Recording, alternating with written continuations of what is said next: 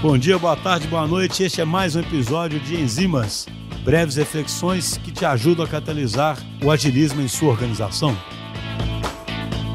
Olá pessoal, tudo bem? Eu sou a Mariana Zaparoli, trabalho na Bain Company Consultoria e hoje eu queria deixar uma reflexão para vocês sobre o quanto faz sentido chamarmos as pessoas de recursos. Claro que quando a gente fala de recursos, na melhor intenção da palavra, a gente está falando de potencial humano que colabora para a construção de um esforço de trabalho né, com alguma finalidade. Em inglês também, o resources é super utilizado com essa conotação, né? Mas acho que vale a reflexão sobre a origem dessa palavra nos tempos da indústria, em que as pessoas faziam um papel numa linha produtiva muito padronizado e que, de fato, a troca de um indivíduo no seu trabalho não fazia diferença, porque ele não agregava criatividade ou personalização naquilo que ele fazia.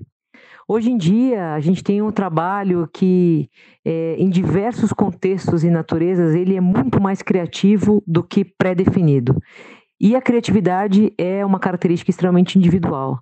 Quando a gente fala de times, a gente sabe o quanto pesa o relacionamento das pessoas. Ainda mais quando a gente fala de times que tentam ser ágeis e buscar a sua autonomia como grupo, né? Então, neste contexto, as pessoas são muito menos trocáveis ou não existe cenário em que a troca de um indivíduo não gere algum impacto. E aí eu deixo a reflexão, né? O quanto o vocabulário que a gente usa nos faz externalizar os nossos pensamentos e os conceitos mais profundos. E fica o convite de que a gente não chame mais as pessoas de recursos e que a gente trate as pessoas como indivíduos únicos e que somados têm um potencial enorme na construção de valor.